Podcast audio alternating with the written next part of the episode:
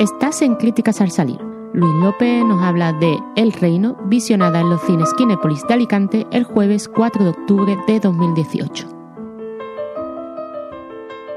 Salgo de ver la película El Reino, dirigida por Rodrigo Sorogoyen, interpretada por Antonio de la Torre, que acaba de ser presentada en la sección oficial de San Sebastián.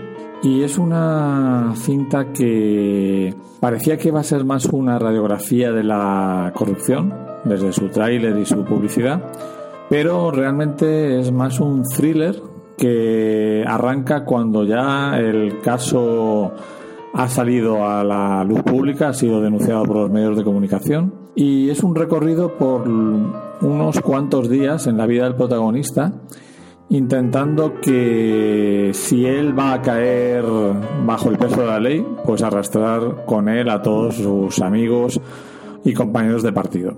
La película está magníficamente interpretada por todo el reparto. Quizá Bárbara Leni es la que chirría un poco, está un poco sobreactuada. Yo creo que más una cuestión de las líneas de guion que tiene que leer y de la dirección de Rodrigo Sorogoyen, de ella como actriz, que por su propio trabajo. Y también yo destacaría el uso de la música, una música electrónica que te va enervando eh, los nervios y mostrándote un poco esa sensación de ratón, de animal acorralado, que es Antonio de la Torre, y como animal acorralado es muy peligroso, ¿no? Entonces hay esa sensación de sobreexcitación que rodea toda la película.